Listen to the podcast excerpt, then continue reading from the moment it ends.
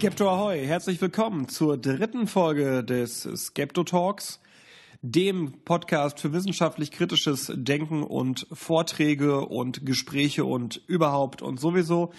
Ihr hört hier diejenigen Sachen, die Menschen, die sich mit wissenschaftlich kritischem Denken auseinandersetzen, als Vortrag gehalten haben und die vielleicht schon als Video hier und da publiziert wurden.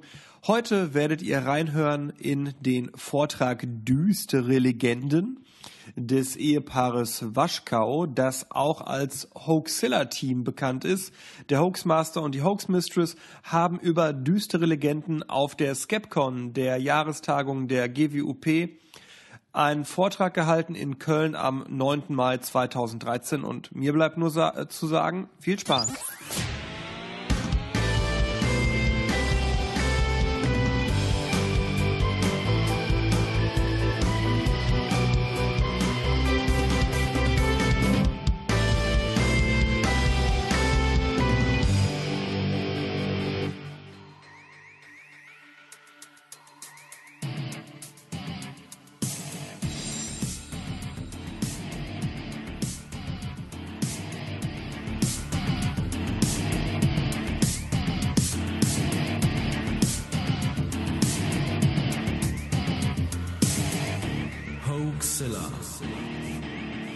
Skeptische Podcast aus Hamburg. Auch ich darf Sie nochmal zur 22. GWOP-Konferenz 2013 begrüßen, der Gesellschaft zur wissenschaftlichen Untersuchung von Parawissenschaften, auch kurz die Skeptiker genannt. Skeptiker, haben Sie jetzt gerade gehört, sehen meistens so aus. Und die Frage, die man am häufigsten gestellt bekommt, ist natürlich, wie wird man denn überhaupt Skeptiker, beziehungsweise wie kommt man zu diesem seltsamen Verein? Ich selbst bin jetzt ähm, seit genau 20 Jahren GWOP-Mitglied, seit 1993. Und das kam so. Ich bin im Saarland aufgewachsen, in der Nähe von Saarbrücken und bin Anfang der 90er Jahre nach Bayern gezogen, um dort ein Zeitschriftenvolontariat zu machen. Bin meistens am Wochenende nach Hause gefahren und samstags nachmittags dann zum, zum Laufen gegangen, so in den Saarbrücker Stadtwald bis dann eines Tages meine Mutter sagte, ähm, nee, lass mal gut sein, die nächsten paar Wochen, äh, da läuft ja jetzt dieser Panther rum und dann sollte man nicht mehr in den Wald gehen. Okay, ich habe gedacht, gut, sie ist nicht mehr die Jüngste, aber Sie hat dann gleich die Saarbrücker Zeitung rausgekramt und dann stand dann tatsächlich drin, Polizei macht in Saarbrücken Jagd auf einen Panther. Also das ging dann durch die Lokalpresse und ich habe das dann eine Weile verfolgt. Das Ganze nahm groteske Formen an, also mit ganzen Hundertschaften wurde Jagd auf diesen Panther gemacht. Es dauerte so etwa vier, fünf, sechs Wochen und irgendwann dämmerte dann auch dem enthusiastischsten Lokalredakteur, dass mit dieser Geschichte irgendwas nicht stimmen kann. Und so ganz langsam freundete man sich dann mit dem Gedanken an, ähm, vielleicht gibt's das Vieh gar nicht. Und tatsächlich genauso plötzlich, wie diese Hysterie anfing, endete das Ganze und der Panther ward nie mehr gesehen. Mich hat das Ganze damals aber nicht mehr losgelassen und ich hatte, wie gesagt, dann Zugriff zu diversen Zeitungsarchiven und habe dann einfach angefangen, mal jedes Jahr alles zu sammeln, was mir an Panther- und Raubtiermeldungen in die Finger kam. Ich hatte nach wenigen Jahren einen ganzen Ordner voll. Also jedes Jahr wurde dieser Panther woanders gesehen, hinterließ nie irgendwelche Spuren. Also es wurde nie mal jemand angefallen oder so, sondern es war einfach ein Phantom, das anscheinend irgendwie quer äh, durch Deutschland läuft. Das Ganze dauert bis heute an. 2010 in Trier eine große Sichtungswelle, die deswegen Aufsehen erregte, weil eine Lokalredakteurin vom, Trier, äh, vom Trierer Volksfreund hat also exklusiv dieses Tier gesehen und hat eine, eine, Reportage darüber geschrieben, meine Begegnung mit dem Panther. Ich hatte das dann im Blog aufgegriffen. Wir hatten eine erbitterte Diskussion mit dieser Frau, die bis heute also felsenfest davon überzeugt ist, dass sie dieses Tier gesehen hat in zwei, drei Metern Entfernung. Also da kriegen Sie kein Argument, nichts ran. Ich glaube das nach wie vor bis heute nicht, dass es ein echter Panther war. Umso erfreuter war ich dann, als im März dieses Jahres dann endlich mein Lieblingsthema bei Hookzilla aufgegriffen wurde. Die Alien Big Cats, also diese Raubkatzen-Panther-Sichtungen, wurden dann endlich vom skeptischen Podcast aus Hamburg aufgegriffen. Ein Podcast ist eine Art Radiosendung, nur dass es eben nicht an Sendezeiten gebunden ist, sondern Sie können sich das jederzeit im Internet anhören. Gemacht wird das von Alexa und Alexander. Alexa ist Ethnologin, also Volkskundlerin. Alexander ist Psychologe und beide beschäftigen sich eben nach Selbstbeschreibung mit modernen Sagen, mit Urban Legends, mit Großstadtmythen. Nun werden Sie vielleicht sagen, ja, ist irgendwie ein nettes Thema, kennt man so von Bretnich, bin in der Yucca-Palme und so, aber wozu soll das eigentlich gut sein? Darüber gab es vor vielen Jahren mal eine schöne Geschichte im Skeptical Inquirer. Einer der amerikanischen Skeptiker wurde von einem Freund, einem Lehrer gebeten, er soll doch mal an seiner Schule einen Vortrag über Skeptizismus und kritisches Denken halten. Und das war so eine totale Raubaukenschule, so mitten in irgendeinem New Yorker Problembezirk. Und der Mann hatte keine Ahnung, was er dort tun oder erzählen sollte. Und er sah also diesem Termin mit sehr gemischten Gefühlen entgegen. Und quasi erst an dem Morgen auf der Fahrt zur Schule ist ihm dann der rettende Gedanke gekommen, erzähl ihn einfach was über Urban Legends. Und er beschreibt dann in diesem Aufsatz im Skeptical Inquirer, es sei dann eine ganz tolle Unterrichtsstunde geworden mit ähm, dem Nierenklau, mit der AIDS-Spritze in der Disco, den verschwundenen Kindern bei Ikea und alles, was Sie in dieser Richtung schon mal gehört haben. Und all das und noch vieles mehr erzählt uns jetzt Hoaxilla in Düstere Legenden. Herzlich willkommen, Alexa und Alexander.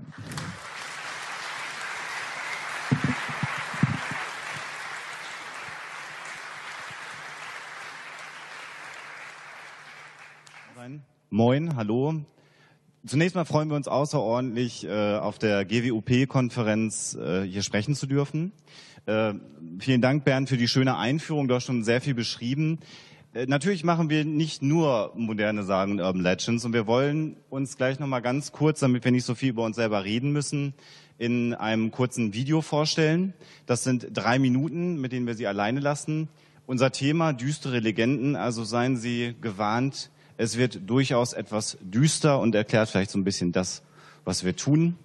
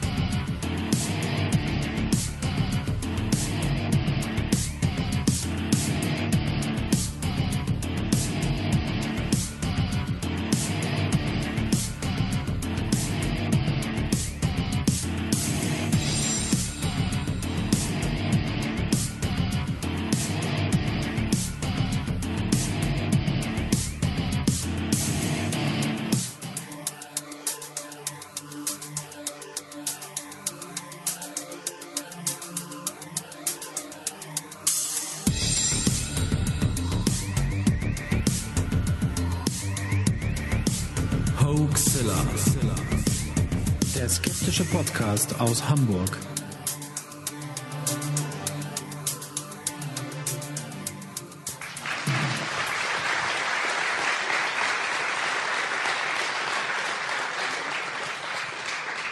So, jetzt wissen Sie auch, mit wem Sie es zu tun haben. Ja, was Sie da gesehen haben, sind im Prinzip Videoausschnitte von Episoden, die wir gemacht haben. Jetzt werden Sie sagen, Skeptiker, da ist die Titanic untergegangen. Natürlich bezweifeln wir nicht, dass die Titanic untergegangen ist. Äh, viele von Ihnen werden aber das Bild haben, dass der Eisberg die Rumpf der Titanic über mehrere Meter aufgeschlitzt hat und dass das zum Untergang geführt hat. So ist es nicht wirklich gewesen. Wen interessiert, wie es gewesen ist, hört bitte in unsere Sendung rein. Und Sie haben gesehen, viele, viele spannende Themen. Aber heute werden wir uns auf die düsteren Legenden konzentrieren. Und ähm, das wird unser Thema sein.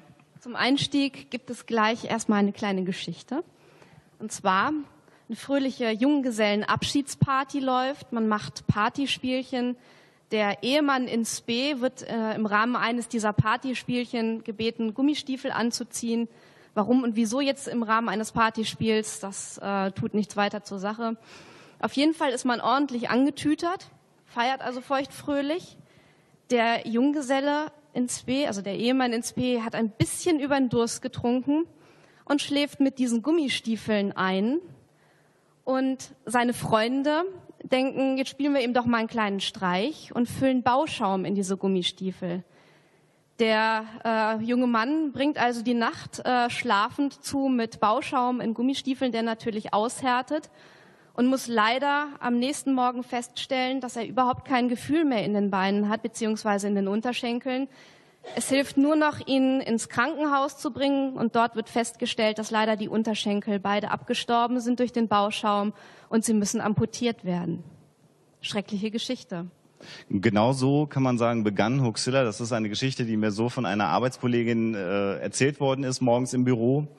Und ähm, da ich durch meine Frau, die in ihrem Studium sich mit diesen modernen Sagen, mit den düsteren Legenden beschäftigt hat, so ein bisschen vorgeimpft war, habe ich gedacht, die Geschichte kann eigentlich nicht stimmen. Hatte natürlich keinen Beleg dafür. Ähm, was sich dann rausstellte, war, dass in den nächsten zwei, drei Tagen, wir haben zu der Zeit noch in Münster gewohnt, verschiedene Kollegen äh, aus unserer Arbeitsstelle aus verschiedenen Teilen des Münsterlandes kamen. Und die Geschichte nun einmal im Dorf A stattfand und am nächsten Tag plötzlich in Dorf B, was 50 Kilometer entfernt war, aber genau die exakt die gleiche Geschichte. Und da war mir schon klar, das ist wahrscheinlich keine wahre Geschichte. Oder es gäbe einen Aufschrei wegen furchtbar vieler amputierter Unterschenkel. Das wäre die andere Alternative, genau. Und dann kurz darauf berichtete die Tagespresse, vom Märchen von der Fußamputation. Und tatsächlich hat sich da dann ein Redakteur mal die Mühe gemacht, sowohl Krankenhäuser als auch die Polizei anzufragen. Denn völlig klar, das wäre ein schwerer Akt von Körperverletzung gewesen. Hätten die im Krankenhaus die Unterschenkel amputiert, hätten die das zur Anzeige gebracht. Das hat nicht stattgefunden. Insofern war die Geschichte erfunden, eine düstere Legende an der Stelle vielleicht. Und für uns war die Idee geboren, das müsste man eigentlich mal ein bisschen verfolgen. Und so entstand unser Podcast. Wenn Sie jetzt eben mal geguckt haben, ähm, der Vortrag heißt Düstere Legenden. Im Zeitungsartikel war die große Überschrift Das Märchen von der Fußamputation. Und ich glaube, jetzt ist es an der Zeit, dass wir mal ein bisschen über die Begriffe sprechen. Wie heißt denn so eine Geschichte jetzt eigentlich wirklich? Man hat sich da ähm, auf den Begriff moderne Sage äh, geeinigt in der Erzählforschung, wobei selbst der Begriff modern äh, ein bisschen äh, problematisch ist, da werden wir vielleicht nachher nochmal drauf zu sprechen kommen. Ein äh, anderer Begriff, den man oft findet, und da kommen wir nämlich der düsteren Legende schon ein bisschen näher, ist äh, Urban Legend, also eine ähm, Sage, die in der Stadt ähm, zu finden ist, denn das englische Wort für Sage ist eben Legende.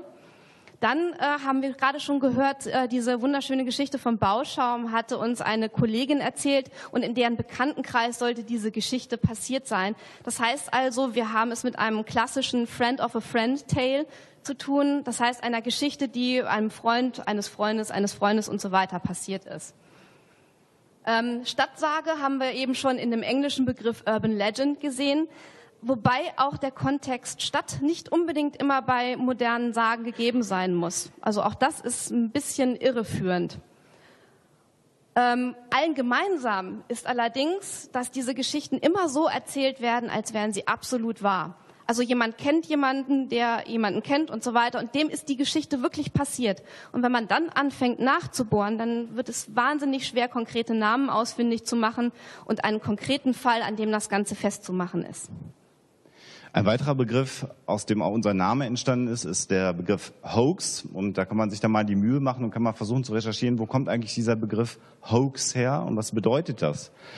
Und das Wort ist erstmals 1796 belegt worden, also aufgetaucht. Das ist also schon mächtig alt und ist vermutlich abgeleitet von Hokus, was wiederum die Kurzform von Hokus Pokus ist. Und dann habe ich ein bisschen weiter geforscht und es wird immer amüsanter. Hokus Pokus stammt vermutlich aus dem Englischen. Das Wort ist erstmals 1624 belegt, soll einen Magier oder Zauberkünstler beschreiben und Jetzt wird es interessant, stammt vermutlich aus der katholischen Heiligen Messe und ist vermutlich eine Verdichtung von Hoc est enim corpus meum, denn das ist mein Leib. Was jetzt die heilige katholische Messe mit Zauberkünstlern zu tun hat, weiß ich nicht, ist aber eine sehr gelungene Herleitung des Begriffes Hoax. Ähm, ein Begriff oder mehrere Begriffe, die auch oft in diesem Kontext verwendet werden und die wir heute überhaupt inflationär verwenden, äh, ist zum Beispiel äh, der Mythos.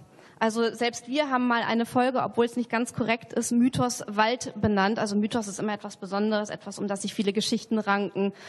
Eigentlich hat Mythos gar nichts mit Sagen zu tun, sondern eher mit, ähm, wenn man überhaupt von Sage sprechen will, mit Göttersagen. Das heißt also, wir befinden uns hier in einem göttlichen Kontext.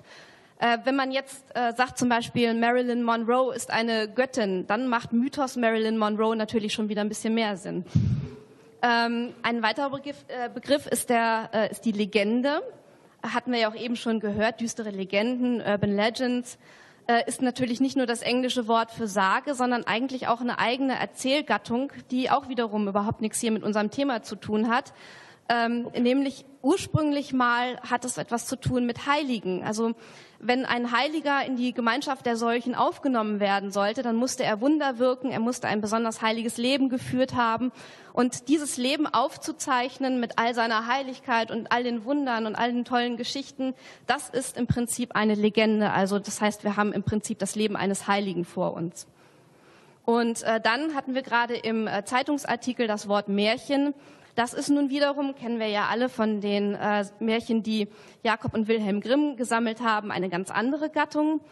Ähm, kann man eigentlich auch sehr gut äh, unterscheiden. Märchen haben keinen Wahrheitsanspruch. Ähm, man findet da eine ganz formelhafte Sprache und äh, einen ganz besonderen Aufbau. Also viele Märchen sind dreigeteilt zum Beispiel. Also Schneewittchen soll dreimal umgebracht werden äh, oder die Prinzessin muss eben dreimal hintereinander zum Ball und so weiter und so fort. Trotz allem, bevor wir jetzt mal ein paar düstere Legenden vorstellen, ist natürlich der Titel der Veranstaltung nicht fehl am Platz, denn düstere Legenden ist die Übersetzung eines Kinosfilms, der ähm, vor einigen Jahren lief äh, und ganz viele dieser modernen Sagen in eine Geschichte versponnen hat, ähm, wo es um, grausame, um eine grausame Mordserie geht. Und um Ihnen mal ein Gefühl zu geben für äh, solche düsteren Legenden, richtigerweise moderne Sagen, wollen wir mal ein paar vorstellen. Eine sehr schöne ist die behaarte Hand. Äh, ich habe leider auch nach langem Suchen nur eine Hand gefunden, die ein bisschen gruselig aussah. Sonderlich behaart ist die nicht, also sehen Sie es mir an der Stelle nach. Die Geschichte geht folgendermaßen. Äh, eine junge Frau nimmt eine Anhalterin mit, eine ältere Dame, obwohl sie eigentlich gar keine Anhalter mitnimmt, wenn sie allein im Auto ist. Aber sie hat gedacht, Mensch, es ist eine ältere Dame, da kann ich ja mal anhalten. Die ältere Dame steigt in das Auto ein und äh, als die Fahrerin sich die Begleitung, die sie nun im Auto hat, anschaut, bemerkt sie, dass äh, für eine ältere Dame die Unterarme mächtig behaart sind. Äh, unter einem Vorwand ähm, bittet sie die Dame noch mal kurz rauszugehen aus dem Auto. Sie sagt nämlich, ich glaube, mein Licht geht nicht. Könnten Sie einmal schauen, ob mein Licht funktioniert? Die ältere Dame steigt aus und sie fährt äh, davon und flüchtet und fährt zur nächsten Polizeistation, wo ihr berichtet wird, dass offensichtlich gerade ein Vergewaltiger in der Verkleidung einer älteren Dame jungen alleinstehenden Frauen auflauert. Das ist also eine Geschichte, die es in verschiedensten Variationen gibt. Es gibt auch Variationen von äh, netten jungen Männern, die beim Reifenwechsel an einem Supermarkt helfen wollen und dann dementsprechend in das Auto der Frau auf diesem Wege gelangen, weil sie nochmal schnell woanders hingebracht werden müssen. Ähm, da sagt man jetzt, das muss ja eine moderne Sage sein. Genau, also wir haben hier ganz klar den Kontext irgendwie Auto und Verkehr, moderne Zeiten. Also ganz oft sind es auch Frauen, die gerade irgendwie vom Shoppingtrip kommen und dann irgendwie einen Anhalter mitnehmen. Ähm, was aber vielleicht viele erstaunen mag, ist, dass es eine ganz ähnliche Geschichte gibt, die mit einem Pferdefuhrwerk funktioniert. Das heißt also, da fährt jemand dann ganz fröhlich mit seinem Fuhrwerk den Weg entlang. Auf einmal begegnet ihm so ein altes, verhutzeltes Mütterchen, auch mit einem Schal über dem Kopf und so ganz tief eingemummelt. Und ähm, die hat einen Korb dabei und man ist natürlich nett, man hilft sich gegenseitig. Das heißt also, derjenige mit dem Pferdefuhrwerk nimmt die Dame dann mit, nimmt erstmal ihren Korb an und stellt ihn dann zu sich auf den Kutschbock reicht ihr dann die Hand, um ihr auf den äh, Kutschbock zu helfen. Und dabei sieht er nämlich, dass der Arm und die Hand keineswegs einem alten Mütterchen gehören, sondern einem Verbrecher. Schnell fährt der Mann dann mit seinem Pferdefuhrwerk weiter und entdeckt dann später, als er den Korb aufmacht, jede Menge Messer und Beile. Und ähm, es gibt eine Geschichte, die ist dem ähm, Sammler von modernen Sagen, Rolf Wilhelm Bretnich, selbst ähm, quasi überliefert worden, beziehungsweise ähm, er hat davon gehört durch einen anderen Volkskundler namens Will Erich Peukert. Und dessen Großvater erzählte diese Geschichte schon aus dem 19. Jahrhundert äh, in Schlesien. Und so einer der frühesten Belege, äh, den es dafür gibt, ist von 1834 aus einer Zeitung. Und äh, hier haben wir zwei Dinge. Also erstmal, die Sage ist erstaunlich alt. Und wir haben ein, ein altmodischeres Medium für das Ganze. Also moderne Sagen funktionieren nicht nur im Internet, sondern eben auch im Vorläufer, das heißt in Zeitungen. Eine weitere Geschichte, die ganz schrecklich zunächst klingt, ähm, vielleicht hat das der eine oder andere von Ihnen auch schon mal gehört, sind ja AIDS-Spritzen in der Disco haben wir das genannt. Im nordamerikanischen Raum ist es dann eher die AIDS-Spritze, die im Kinosessel versteckt ist. Da geht es darum, dass dann Flugblätter verteilt werden oder in Internet-E-Mails davor gewarnt werden, dass in einer bestimmten Diskothek oder in einem bestimmten Kino äh, Menschen sich entweder auf eine Spritze setzen oder das Gefühl haben, irgendwas hat sie gestochen und wenn sie dann nachschauen, haben sie ein Zettelchen an ihrer Kleidung kleben oder liegt die Spritze auf dem Kinosessel, ist ein Zettelchen dran, willkommen in der Welt der HIV-Infizierten. Eine ganz, ganz schreckliche Geschichte. Ähm, äh, als äh, düstere Legende, zu Recht kann man sie so nennen, auch wenn sie formal so nicht richtig bezeichnet ist. Tatsächlich hat es so einen Fall noch nie irgendwo gegeben. Äh, es gibt natürlich Fälle, da gibt es einige Jugendgangs in den Vereinigten Staaten, die mit Nadeln oder Ansteckern Passanten attackiert haben und die gestochen haben. Tatsächlich war aber niemand äh, dabei, der HIV infiziert war, beziehungsweise bei diesen Attacken, wenn man dann die Nadeln gefunden hat, war da nie verseuchtes Blut dran. Es gibt auch da wieder, und das ist eine Besonderheit auch der modernen Sagen, viele, viele Variationen. Es gibt die Geschichten von Bankräubern, die mit so einer Spritze in die Bank reinkommen, statt mit einer Pistole. Und wenn nicht Kooperationsbereitschaft gezeigt wird, drohen sie damit, mit der Spritze zu stechen. Ähm, da ist immer die Frage, ähm, also das hat es wohl schon gegeben tatsächlich. Die Frage ist natürlich, wäre da äh, das, ähm, was an der Spritze dran ist, infiziert gewesen? Und auch da hat es bisher keinen Fall gegeben. Eine ganz, ganz schreckliche Geschichte, die zum Glück so in der Form nicht stattgefunden hat. Wir werden nachher nochmal sagen, was für einen Zweck diese Geschichten haben. Äh, das werden wir nochmal ausführen. Eine weitere Geschichte. Genau, handelt von einer jungen Frau, die sehr von sich überzeugt ist, sehr viel auf ihr Aussehen gibt und äh, auch dementsprechend oft vor dem Spiegel steht. Und eines Tages hat diese junge Frau einen schrecklichen Unfall, bei dem ihr Gesicht vollkommen entstellt wird. Sie ist also über lange Zeit in Bandagen gepackt, äh, verpackt und man will sie auch davon abhalten, ähm, ihr Gesicht anzuschauen, weil man denkt, sie kann diesen Schock nicht verkraften. Eines Abends schleicht sie sich aber dann doch mit abgenommenen Bandagen vor den Spiegel und erschrickt dermaßen über ihr Spiegelbild, dass sie ähm, also quasi in einen Wahn verfällt und sie wünscht sich ihr altes Spiegelbild so zurück, dass sie in den Spiegel geht und äh, quasi auf der anderen Seite des Spiegels ihr altes Ich sucht.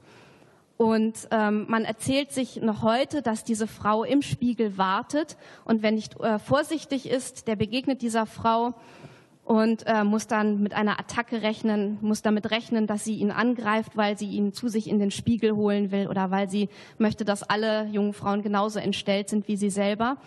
Und es gibt ein Ritual, das ist besonders in Amerika verbreitet. Vielleicht hat der eine oder andere das schon mal gehört, dass man entweder, also es wird viel unter jungen Mädchen gespielt, ähm, im Rahmen einer Pyjama-Party oder ähnliches. Man geht entweder alleine oder in einer Gruppe ins Badezimmer, dunkelt den Raum ab. Vielleicht ist er noch durch Kerzen erhellt, aber das ist auch schon alles. Dann stellt man sich vor den Spiegel, dreht sich um die eigene Achse und ruft dreimal Bloody Mary. Und wenn man dann hinguckt im Spiegel, dann kann man das Gesicht von Bloody Mary entdecken. Und wenn man großes Pech hat, holt sie einen zu sich in den Spiegel. Auch da gibt es natürlich keinen belegten Fall, aber das ist tatsächlich eine Geschichte, die sehr, sehr beliebt ist bei Pyjama-Partys in vielen, vielen Variationen. Ähm, und es wird häufiger berichtet zumindest dass da auch mal das ein oder andere im Spiegel gesehen worden ist. Ja, das ist ja auch eigentlich klar, wenn man in einem halbdunklen Raum ähm, sich vielleicht noch dreht und dann aus den Augenwinkeln in den Spiegel guckt und sowieso aufgeregt ist und nervös ist und schon erwartet, dass man vielleicht eine Spukerscheinung sieht, dann kann man vielleicht wirklich auch mal was sehen. Also mit nicht passiert meine ich, also es gibt keinen Beleg dafür, dass jemand in einen Spiegel hineingegangen ist. Ja, eine weitere sehr, sehr schöne Geschichte ist die Geschichte vom Cybersex mit dem eigenen Vater. Das Internet hat ja nicht nur tolle Sachen so wie Huxilla, Skeptoskop und die tollen Seiten der GWUP. Nein, es gibt ja auch Chaträume und es gibt Facebook und es gibt natürlich immer wieder Warnungen vor Dingen, die man im Internet äh, nicht tun sollte. Äh, hier geht es um eine Geschichte, wo eine junge Frau, ein junges Mädchen in einem Chatraum einen sympathischen Mann vermeintlich kennenlernt und mit ihm also sehr intensiv, sehr erotisch chattet und sie kommen sich also in dem Chat schon sehr, sehr nahe und sehr, sehr explizit nahe. Den Rest überlasse ich dann mal Ihrer Fantasie. Ähm, man entschließt sich dann, weil das über mehrere Wochen, Monate geht und ganz toll harmoniert, sich doch auch mal in der Realität zu treffen, verabredet sich zu einem Blind Date. Und als es dann zum Blind Date äh, kommt, stellen die beiden fest, dass es also Vater und Tochter waren, die dort in dem Chatraum miteinander kommuniziert haben. Auch die Geschichte ist so noch nie passiert. Aber, und da kommen wir jetzt zur Überleitung, nämlich dem Zweck und was diese Geschichten alle gemein haben. Also wenn man sich mal all diese Geschichten, die wir bisher erzählt haben, genauer anschaut und gerade jetzt natürlich bei der letzten Geschichte, da kommt dann schon mal zum Ausdruck, dass da bestimmte Moralvorstellungen ähm, vermittelt werden. Das heißt also, wir sollen am Vorabend der Hochzeit nicht einen über den Durst trinken, jedenfalls nicht so doll, dass wir gar nicht mehr wissen, ähm, was mit uns passiert. Wir sollen natürlich ähm, aufpassen bei anonymem Sex im Internet. Wir sollen ähm, gucken, wen wir, ähm, auch wenn wir noch so hilfsbereit sind, wen wir in dunkler Straße oder in einem dunklen Parkhaus äh, mit ins Auto steigen lassen. Äh, und das sind natürlich äh, Dinge, die zeitlos sind und die durch moderne Sagen immer wieder transportiert werden. Ein weiteres Motiv äh, ist natürlich die Angst, die dazu kommt. Also äh, moderne Sagen drücken ganz oft unsere Ängste aus und die sind auch erstaunlich zeitlos. Das heißt also, der, das Gesicht der modernen Sage mag sich wandeln, aber die Motive bleiben natürlich äh, in etwa gleich. Genau. Und ähm, was natürlich jetzt auch besonders in diesem letzten Beispiel schön zum Ausdruck kommt, ist das äh, Motiv der Scham. Also die junge Frau, beziehungsweise beide werden sich natürlich furchtbar geschämt haben, als sie das entdeckt haben, dass sie da irgendwie sich äh, in einem Chatroom schon mal begegnet sind.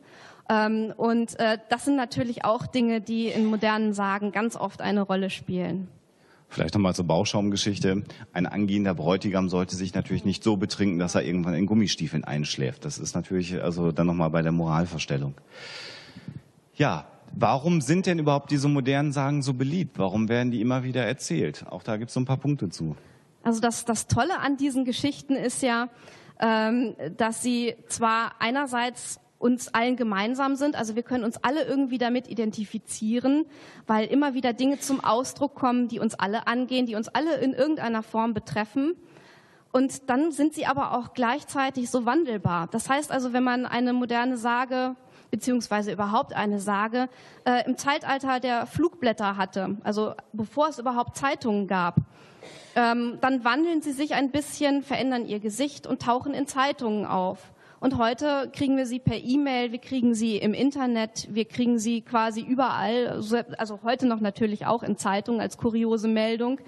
Ähm, dann ist das natürlich etwas, was äh, absolut zeitlos ist. Das heißt, sie wandelt sich einerseits mit unserer Gesellschaft, aber andererseits ähm, vermitteln sie auch Dinge, die zeitlos sind. Genau.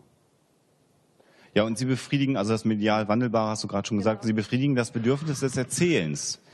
Äh, jeder kennt das. Man sitzt mit ein paar Freunden zusammen, vielleicht bei einem Bierchen, Teechen, Käffchen, was auch immer. Und es macht natürlich Spaß zu sagen, hast du das schon gehört? Hat mir ein Bekannter erzählt. Und dann neigt man dazu, solche verrückten Geschichten zu erzählen. Und das findet jeder klasse. Und meist bauen diese Geschichten aufeinander auf. Und dann ist man ganz schnell dabei und erzählt sich die verrücktesten Geschichten. Und in dem Fall ist es bei uns inzwischen natürlich so im Freundeskreis, dass wir damit unter doch auch Spielverderber sind. Weil sehr häufig wir dann sagen, äh, haben wir schon mal gehört, hat so nicht stattgefunden. Das ist dann wobei, so. wobei ich neulich selber ähm, reingefallen bin auf eine moderne Sage, beziehungsweise ähm, habe hab eine Geschichte für eine moderne Sage gehalten und das scheint es wohl doch nicht zu sein. Ähm, es geisterte, kann ich an der Stelle kurz einschieben, vor einigen äh, Tagen die Meldung ähm, durch die Zeitungen und Internetportale, dass in England in einer Anwaltskanzlei ähm, nach Tagen irgendwie so ein merkwürdiger Geruch aufgefallen ist Und äh, die konnten sich das gar nicht erklären, die Leute, die dort gearbeitet haben, und haben dann irgendwann mal nachgeschaut und haben dann eine Leiche im Schornstein entdeckt. Und das war wohl ein Einbrecher, der da irgendwie einsteigen wollte. Und äh, das hat mir jemand erzählt und ich habe gesagt, ja, alles klar, moderne Sage irgendwie, ich kenne die auch. Und dann habe ich mal äh, angefangen im Internet zu gucken und ähm, man kann die Anwaltskanzlei ausfindig machen ähm, man könnte da eine E-Mail schreiben. Ähm, ich habe das auch gemacht, habe leider noch keine Antwort bekommen. Das heißt also, man kann das relativ konkret nachprüfen, ob diese Geschichte dort in dieser Anwaltskanzlei wirklich vorgekommen ist. Es gibt, achso, sind moderne Sagen immer nur düster und blutig, so wie wir es genau. jetzt beschrieben haben. Die das Vorgabe für heute lautete natürlich genau das und deswegen haben wir jetzt uns auch die entsprechenden Beispiele rausgesucht. Ähm, wer jetzt aber denkt irgendwie, ja, das ist ja alles nur der pure Horror, es gibt die auch in lustig, diese Geschichten. Äh, ein Beispiel ist, ähm, dass ähm, einer Familie, die irgendwie idyllisch in einem Villenviertel wohnt, ähm, und eines Abends, nachdem der Hund im Garten war, kommt er also mit einem völlig verdreckten Kaninchen in der Schnauze zurück. Und äh, die denken, ach du lieber Himmel, das ist äh, das Kaninchen unseres Nachbarn. Und ähm, was macht der, was macht diese Familie? Sie föhnen das Kaninchen trocken, sie machen es sauber und bringen es heimlich still und leise in der Nacht rüber zu den Nachbarn und legen es da in seinen Stall, der draußen im Garten ist. Und am nächsten Tag kommen die Nachbarn eben zu dieser Familie mit dem Hund und sagen, ihr ahnt nicht, was uns passiert ist. Unser Kaninchen ist vor ein paar Wochen gestorben. Wir haben das vergraben im Garten. Und jetzt stehen wir im Garten und es liegt geföhnt und sauber äh, trocken im Stall. Wie kann das angehen? Also. Und auch da merken Sie wieder, dass die Geschichte äh, also lustig ist und aber auch wieder mit Charme und Moralvorstellungen zu tun hat. Genau. Also auch da schließt sich der Kreis. Es gibt einen weiteren Aspekt, der in den letzten Jahren äh, genutzt wird. Moderne Sagen als Marketingtrick. Und da gibt es so ein Beispiel, das der eine oder andere von Ihnen vielleicht kennen wird, nämlich diesen Film, das Blair Witch Project der relativ bekannt geworden ist, insbesondere dadurch, dass er sehr geringe Produktionskosten hatte, aber ein sehr hohes Einspielergebnis hatte. Worum geht's in dem Film? In dem Film geht es letztendlich darum, dass man Videoaufnahmen von Jugendlichen gefunden hat, die auf der Suche nach anderen Jugendlichen sind. Äh, der Film ist im Prinzip dokumentarisch. Man hat also das Gefühl, er ist wirklich von jungen Studenten gefilmt, die durch den Wald gehen, die nach und nach grausam versterben oder verschwinden. Das kann man sich aussuchen. Und das Ende bleibt letztendlich offen. Es wird nur eingeblendet, dass man vier Monate, nachdem die losgegangen sind, oder acht Monate, nachdem sie losgegangen sind, dieses Filmmaterial gefunden hat. Und zwar ähm, eingegraben in einem Fundament, äh, in einem Haus im Wald. Und äh, so in diesem Fundament verwurzelt und verankert, dass man gar nicht weiß, wie kommt dieses Filmmaterial da überhaupt hin. Also das ist auch schon äußerst mysteriös.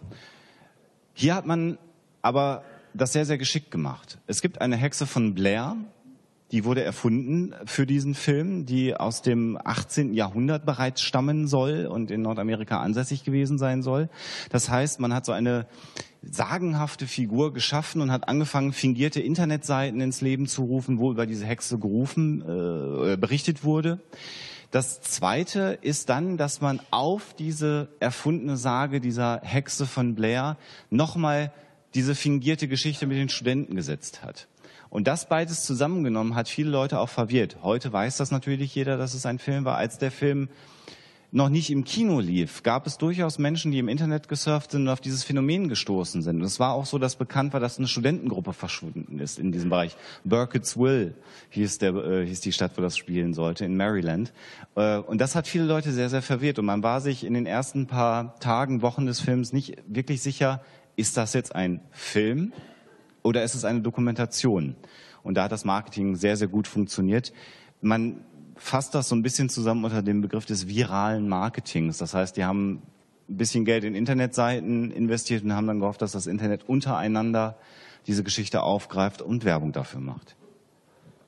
Ein ganz ähnliches Phänomen, ähm, also nicht, dass Sie jetzt denken, irgendwie, okay, ähm, die mögen sich vielleicht ein bisschen wandeln, so von den Medien her, diese Sagen, aber irgendwie sind sie ja doch alle uralt. Ähm, es gibt ein ähnliches Phänomen seit 2009. Da hat es in äh, den Something Awful Forums einen Wettbewerb gegeben. Da sollten die äh, Mitglieder dort Fotos einstellen und zwar so ihr liebstes paranormales Foto. Das konnte alles Mögliche sein. Ähm, das konnten irgendwelche Geisterfotografien sein oder ein, eine angebliche Werwolfsichtung, was auch immer. Äh, durfte natürlich bearbeitet sein, wie man das gerade machen wollte. Also es war eher ein künstlerischer Wettbewerb. Und ähm, ein Mitglied namens Victor Surge ist dann hergegangen und hat da zwei Schwarz-Weiß-Fotografien eingestellt von ähm, vordergründig normal spielenden Kindern war, die ein, war das eine Foto, das andere von einer Gruppe von Jugendlichen, die gerade irgendwie eine Straße entlang läuft. Und im Hintergrund war jeweils äh, bei diesen Fotos eine schattenhafte, hochgewachsene, dunkle Gestalt zu sehen mit so merkwürdigen, tentakelhaften Armen und einem weißen Gesicht, von dem man gar nicht genau erkennen konnte, wie das Gesicht eigentlich ausschaut. Ähm, das sah so ein bisschen verschwommen aus. Und ähm, anstatt einfach nur diese Fotos dort einzustellen, hat er sich noch eine Geschichte dazu ausgedacht. Er hat dann äh, quasi eine Bildunterschrift äh, noch mit eingefügt und hat gesagt, okay, äh, da war eben diese Gestalt und sie hat uns magisch angezogen und wir mussten gehen mit dieser Gestalt, ob wir das nun wollten oder nicht. Und hat dann auch ähm, geschrieben, dass die Kinder, die auf diesem Bild zu sehen sind, äh, einige Wochen später spurlos verschwunden und nie wieder aufgetaucht sind. Und damit hat er, und er hat dann noch diese Gestalt als äh, den sogenannten Slenderman bezeichnet. Und damit hat er dann eine Gestalt geschaffen, die so eingeschlagen ist im Netz, dass man sie äh, inzwischen äh, überall findet. Es gibt Videospiele, ähm, die mit dem Slenderman ähm, arbeiten. Also wer zum Beispiel Minecraft spielt, da gibt's den Enderman und der äh, letzten Endes geht auch auf den Slenderman zurück.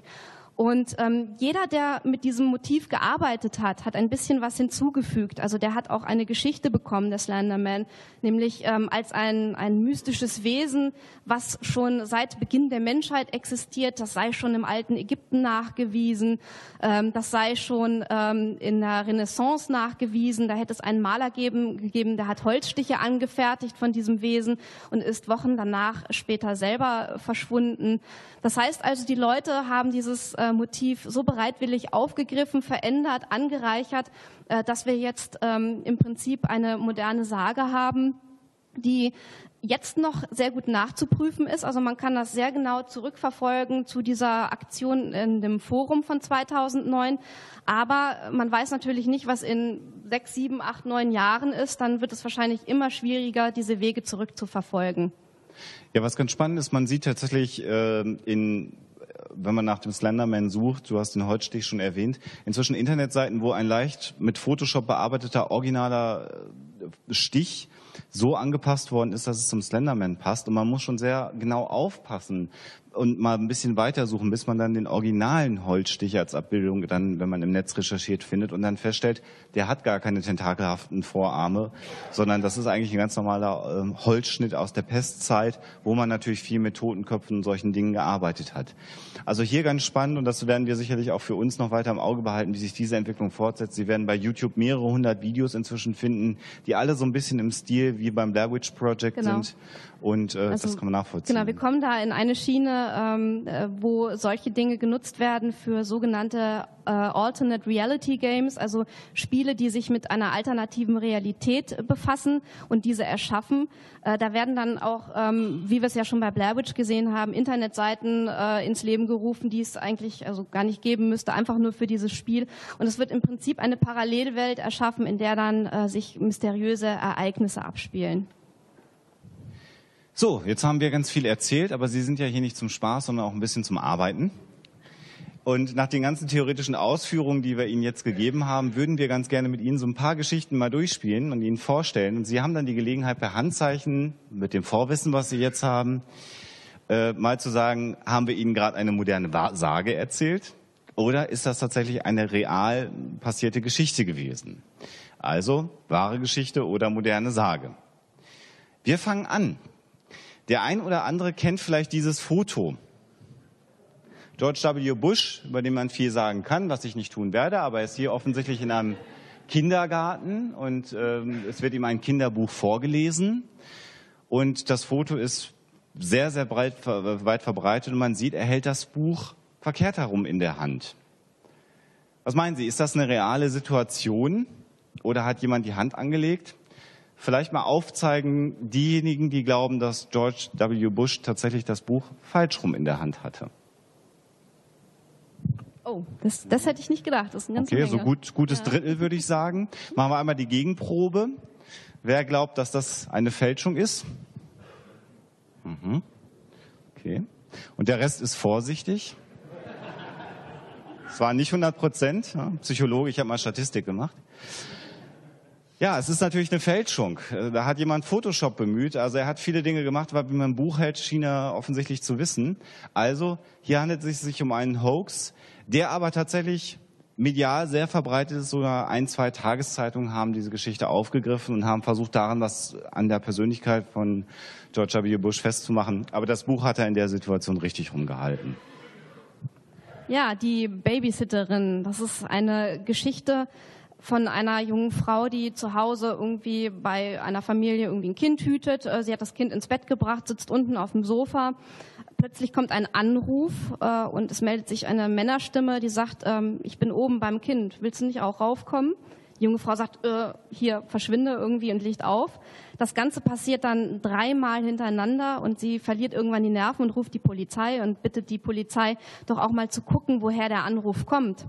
Dann wartet sie ein bisschen, die Polizei ruft an und sagt, ja, liebe junge Frau, irgendwie der Anruf kommt tatsächlich bei Ihnen aus dem Haus, machen Sie, dass Sie wegkommen. Wir haben auch schon jemanden vorbeigeschickt. Sie stürzt zur Haustür, da klopft es auch schon, der Polizist kommt rein, Sie gehen zusammen dann ins Schlafzimmer hoch zu dem Kind und tatsächlich ist jemand ins Fenster eingestiegen und hat sich versucht, an dem Kind zu vergreifen und der wird natürlich dann festgenommen, als er fliehen will. Okay, wieder die Frage. Handelt es sich hierbei um eine wahre Geschichte?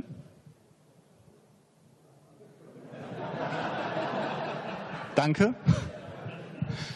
Der Rest ist der Überzeugung, dass es sich um eine Okay. moderne Sage handelt. Mal einmal aufzeigen. Oha, Okay. okay, das war zu einfach, das machen wir nicht nochmal. Das war zwar, nehmen wir beim nächsten Mal nicht rein, die Geschichte. Das ist eine Geschichte, die ist sehr schön. Sie sehen hier eine vierstrahlige Maschine vom Typ, das muss ich einmal ablesen, damit ich es nicht falsch Convair Coronado. Das ist die falsche Fluggesellschaft, aber ich habe kein anderes äh, gemeinfreies Foto gefunden, das ich hätte verwenden können. Und die Geschichte geht folgendermaßen. Wir haben in Hamburg zwei Flughäfen. Fuhlsbüttel, das ist der richtige, und Finkenwerder, so ein klein, wo früher auch Flugzeuge gebaut wurden. Die liegen, wenn man schnell fliegt, relativ dicht hintereinander. Und die Geschichte ist folgende, dass so eine Maschine eigentlich in Fuhlsbüttel landen wollte, auch schon im Landeanflug war. Und dann irgendwie hat der Pilot sich vertan und dann einfach zu spät runtergesetzt und ist dann in Finkenwerder gelandet. Das Problem dabei ist, dass der Flughafen Finkenwerder im Prinzip gar nicht für Maschinen dieser Größe ausgelegt ist. Das heißt, die Maschine ist ein paar Meter vom Ende des Runways erst zum Stehen gekommen, wäre fast in die Elbe gefallen. Und man hatte das Problem, dass man eindeutig auf dem kurzen Runway mit Gepäck und Passagiere nicht mehr starten konnte, sodass man also Gepäck und Passagiere ausladen musste in Finkenwerder, was ein ganzes Stück ist. Die haben erstmal einen Kaffee gekriegt, wurden dann in Busse verteilt, um zurückzufliegen. Die Maschine konnte dann, weil sie leer war, starten und dann in äh, landen. Sehr schön der Kommentar des äh, Piloten, der einfach nur sagte, it's my fault. Wer von Ihnen glaubt, dass diese Geschichte wahr ist? Ja, das sind einige, okay. Wer glaubt, dass es sich hierbei um eine moderne Sage handelt? Okay. Es wird Sie überraschen zu sehen, dass diese Geschichte tatsächlich stimmt. Das Ganze hat so 1967 stattgefunden. Was an der Geschichte besonders schön ist, ich habe die am letzten Wochenende in Hamburg nochmal erzählt bekommen und so kursiert die, ist die Tatsache, dass man nicht Passagiere und Gepäck ausgeladen hat, sondern auch noch Sitze und sonstiges Zeug, was nicht zum Fliegen notwendig war, rausgebaut hat, damit die Maschine starten konnte. Das stimmt nicht. Die Maschine ist heile geblieben, aber tatsächlich musste sie ohne Passagiere und Gepäck wieder starten. Aber da sieht man ganz schön, selbst wahre Geschichten können sich dann natürlich im Laufe des Erzählprozesses so ändern, wer weiß, vielleicht endet das auch mal als moderne Sage. Genau. Ja, also die Damen äh, der Schöpfung tun ja sehr viel, ähm, um schöner zu sein, um attraktiver zu sein. Und ähm, man kann sich jetzt natürlich über den Schönheitskult äh, streiten. Auf die Spitze getrieben hat es äh, die Sängerin Cher. Denn ähm, um schlanker zu wirken, hat die sich die untersten Rippen entfernen lassen. Die hat ja so einiges machen lassen. Mhm, die hat ja, so aber unter ein, ja, das ist wahrscheinlich nicht mehr viel echt, genau. Ja, auch das ist schon häufiger bekannt gegeben worden. Glauben Sie, dass das stimmt? Dann zeigen Sie mal auf. Wenige, okay. Wer glaubt, dass es sich dabei um eine moderne Sage handelt? Ich habe immer nur die Beispiele, die zu einfach sind. Das ist echt. Also es ist tatsächlich eine moderne Sage und ähm, Cher hat selber dazu Stellung genommen, weil sie natürlich irgendwann mal mit dieser Geschichte konfrontiert wurde und hat gesagt, Leute, ich renn auch im Bikini rum. Ich hätte Narben noch und nöcher, wenn ich das tatsächlich äh, hätte machen lassen. Äh, ist aber nichts zu sehen. Das ist eigentlich schon Beweis genug. Aber ich glaube, sie dementiert auch einen Großteil der anderen OPs, die sie hatte. Ne? Ja, das, äh, das auch. Also die, wenn man dann in Richtung Verschwörungstheorien geht, würde man natürlich sagen, ah, die, die lügt, die hat sich da irgendwie doch alles Mögliche entfernen lassen. Eine Geschichte haben wir noch, dann sind wir auch durch. Und das ist auch eine sehr, sehr verrückte Geschichte. Da handelt es sich um einen Parkwächter, der ein Auto bemerkt, irgendwann was eingeparkt in einer Parklücke steht. Also so wie der, der jetzt da gerade reinzieht. Der Motor läuft, Musik läuft und zwar ein Stück, das immer wieder in einer kontinuierlichen Schleife läuft. Das hört er. Der Kofferraum ist hinten geöffnet. Und irgendwann kommt ihm das so merkwürdig vor, weil das über mehrere Minuten so steht, das Auto, dass er sich auf den Weg zu diesem Fahrzeug macht, um mal zu schauen, was dort vorherrscht. Er kommt zum Wagen, schaut hinein und es bietet sich ihm ein grausames Bild, nämlich es sitzt ein Mensch auf dem Fahrersitz, aber dieser Mensch hat keinen Kopf. Der Kopf liegt zwischen den Sitzen und tatsächlich läuft im Radio immer ein Musikstück in ständiger Schleife. Wer von Ihnen glaubt, dass diese Geschichte stimmt? Ja, wer letzte Woche unsere Sendung gehört hat, der hat es jetzt besonders einfach. Wer glaubt, dass es sich hierbei um eine moderne Sage handelt? Immerhin auch einige. Mhm. Mhm. Tatsächlich handelt es sich hierbei um eine wahre Geschichte. Mhm. Es handelt sich dabei um einen wirklich äh, sehr makaberen Suizid. Da hat nämlich jemand ähm, ein äh, Seil um den Hals geknotet, hat das an einer Laterne festgemacht, ist ähm, natürlich mit offener Heckklappe dann äh, losgefahren, hat sich enthauptet, ist zufälligerweise in der Parklücke zum Stehen gekommen. Und naja, das war das traurige Ende der Geschichte. Nachzulesen ist das übrigens äh, bei den Science-Blogs, äh, bei Blood and Acid ähm, von Cornelius Kurz. Also da würde ich sowieso mal empfehlen, genau, genau, genau ähm, da mal vorbeizugucken. Genau, der ist Forensiker und also insofern äh, eine sehr verlässliche Quelle. Sie haben Musik gemacht. Das ist relativ einfach. Der CD-Player, der hat sein letztes Lieblingslied offensichtlich auf Repeat gestellt und solange wie der Wagen noch Strom hatte, hat er halt jetzt immer dieses eine Stück im Repeat im CD-Spieler gespielt. Ich habe die Gerichtsakten nicht gelesen, tut mir leid, das werde ich nicht beantworten. You can keep your head on, sehr schön. Hm.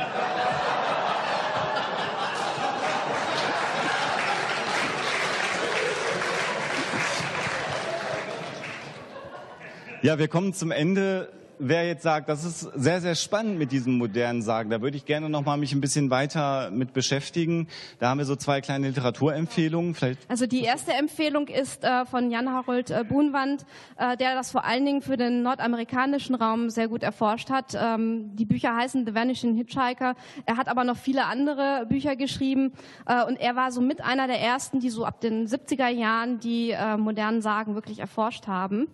Die andere Empfehlung kennen Sie sicherlich alle, das sind die Bücher von Rolf Wilhelm Bretnich, äh, Die Spinne in der Juckerpalme.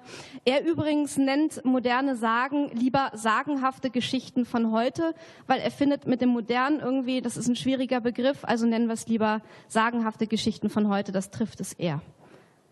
Ja, zum Abschluss noch ganz kurz, wenn Sie sagen, Mensch, die waren ja ganz nett, machen die sonst noch was außer diesen verrückten Geschichten? Ja, tun wir.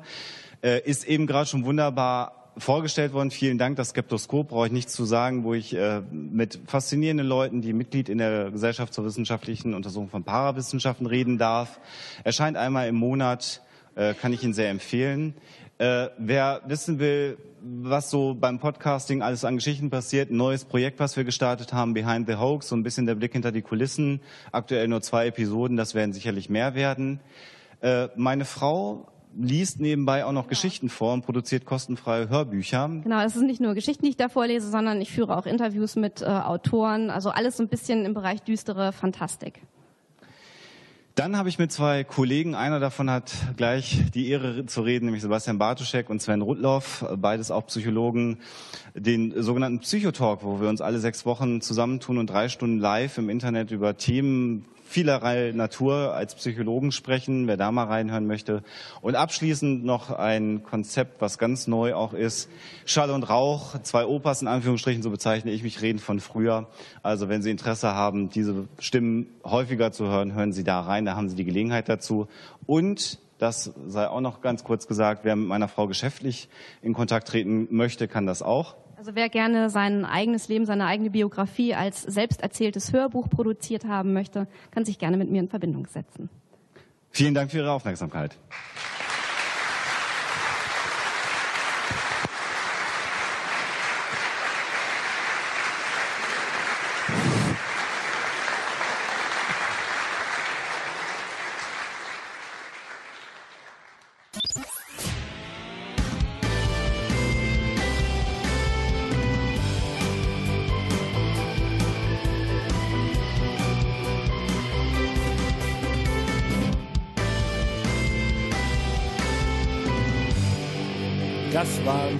Hoaxillas mit ihrem Vortrag Düstere Legenden, den sie auf der Skepcon in Köln am 9. Mai 2013 gehalten haben.